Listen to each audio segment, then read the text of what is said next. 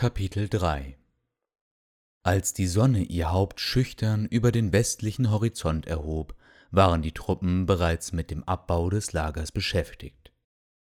Es hatte einige Zeit gedauert, den einfachen Bürgern die Etikette der Soldaten einzubläuen. Mit Druckmitteln war es schlussendlich gelungen, wie wenn man versucht, einen Hund zu erziehen. Die Disziplin der Soldaten war dennoch geschwächt durch die endlosen Märsche der letzten Tage. So trennte sich die Spreu vom Weizen. Männer wie Belasar waren längst abmarschbereit, während andere wie Theowin über Gliederschmerzen klagten. Es gab eine Mahlzeit in Form von Äpfeln und Brot, danach begann der Aufstieg. Die Reiter, zu welchen sonst neidisch aufgesehen wurde, liefen ebenfalls neben ihren Tieren. Durch die Steigung war es an manchen Stellen zu gefährlich, außerdem würde aus dem Sattel fallen den sicheren Tod bedeuten. Selbst wenn man mit einigen Knochenbrüchen davonkam, durfte man nicht erwarten, angemessen von einem Heiler versorgt zu werden. So etwas wäre eine Verschwendung von Ressourcen, und man hätte sich von einer Kompanie oder gar dem ganzen Heer lösen müssen. Alleine in der Eiseskälte zu überleben war zudem unmöglich. Desto höher es den Berg hinaufging, je weiter wurde gleichzeitig der Weg, welcher zurück ins Tal führte. Dieser unabwendbaren Wahrheit waren sich die Soldaten bewusst. Wer auf einem Teil der Strecke zurückblieb, hatte weder Nahrung, Felle, Feuer, noch durfte er die Hilfe seiner Kameraden erwarten.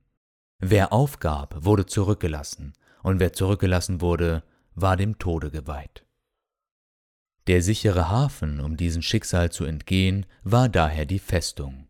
Sie bot Schutz, konnte als Lager genutzt werden und bedeutete vor allem eine Pause für die Männer.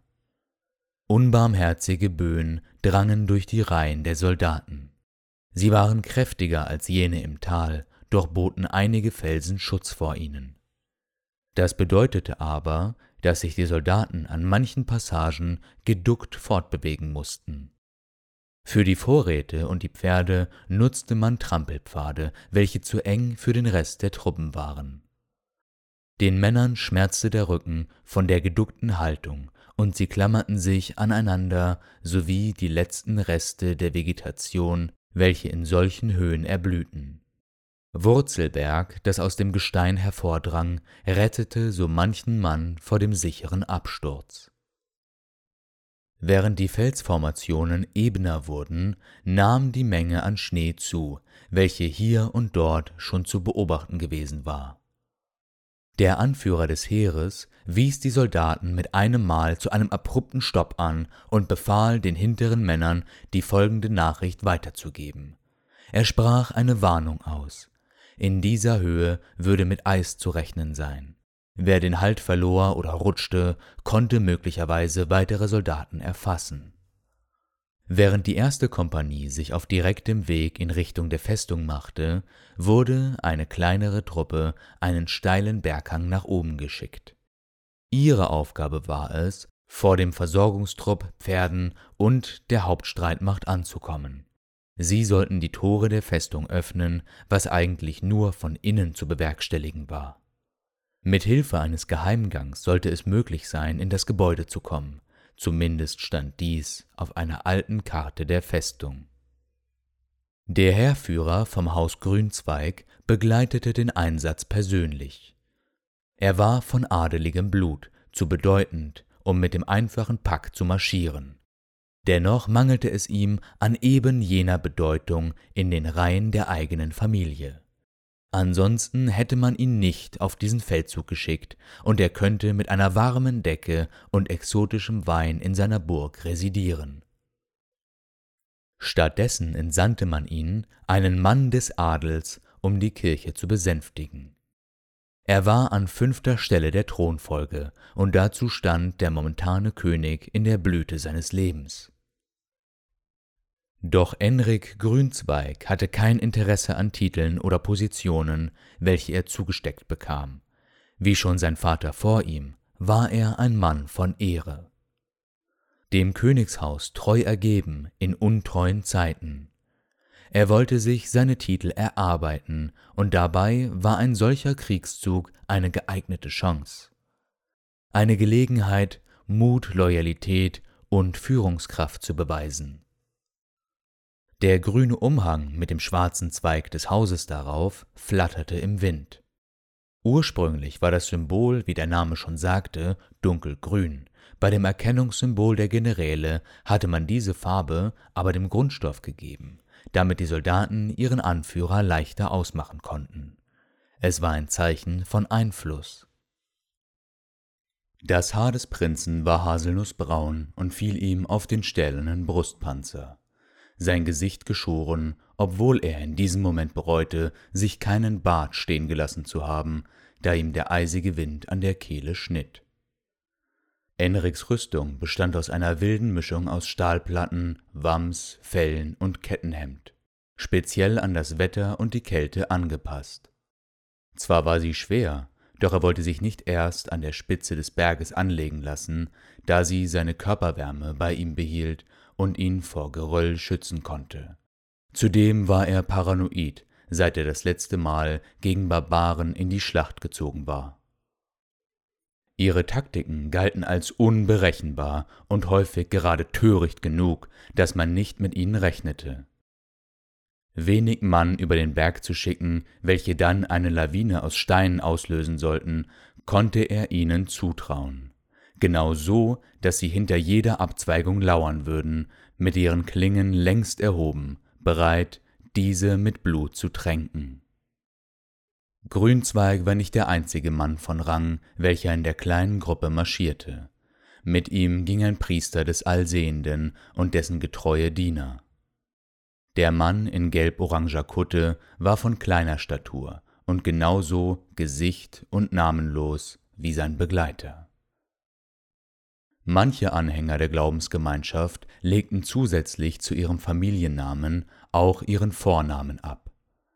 Wo das Ablegen des Familiennamens eine Zuwendung zur Kirche und Abwendung von der eigenen Verwandtschaft war, sollte die generelle Vermeidung von Namen dem Mitglied alle Bindungen zu sonstigen Belangen nehmen.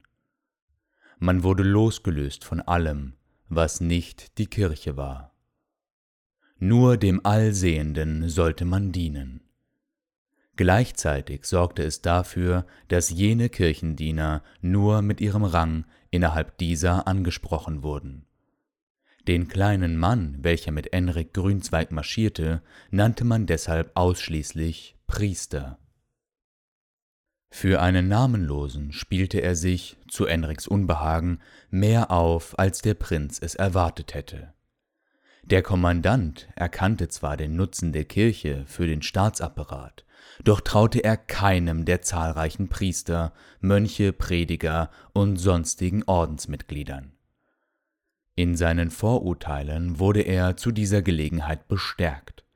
Der Namenlose jammerte über den Aufstieg, seine schwerfälligen Bediensteten, welche voll beladen hinter ihm zurückblieben, und meckerte über dem ihm übergeordneten Priester, welcher ihn auf diese Mission geschickt hatte. In jenen Belangen stimmte ihm Enrik zu. Es war für den Feldzug wenig förderlich, dass nutzlose Repräsentanten der Kirche diesen begleiteten. Angeblich sollten sie den Soldaten Trost und Kraft schenken, doch der Prinz glaubte nicht daran, weder an den Sinn ihrer Entsendung noch an die versprochene Wirkung.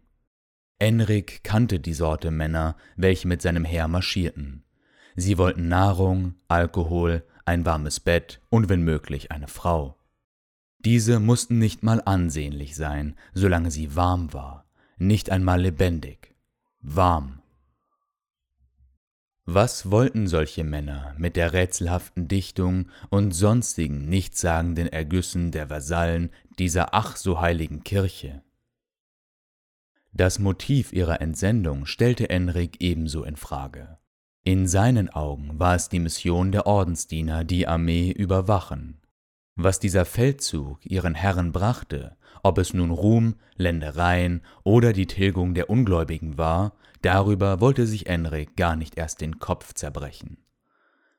Er lenkte sich lieber mit dem Gedanken an das beherzte Gemach und vorzügliche Essen in seiner Burg ab. Es war die Hoffnung einer frühen Heimkehr, welche ihn den Berg erklimmen und ausblenden ließ, was der Priester vor sich hin quasselte. Dieser Mann hatte sich für den bequemeren Aufstieg entschieden, und dennoch gab er keine Ruhe.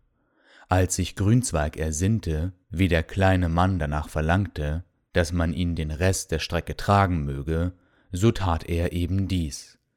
Enrik verbot sich daraufhin hinabzusehen, er fürchtete, in schallendes Gelächter auszubrechen, wenn er den erwachsenen Mann, von Jüngling wie ein kleines Kind getragen, in dieser kümmerlichen Position erblicken würde.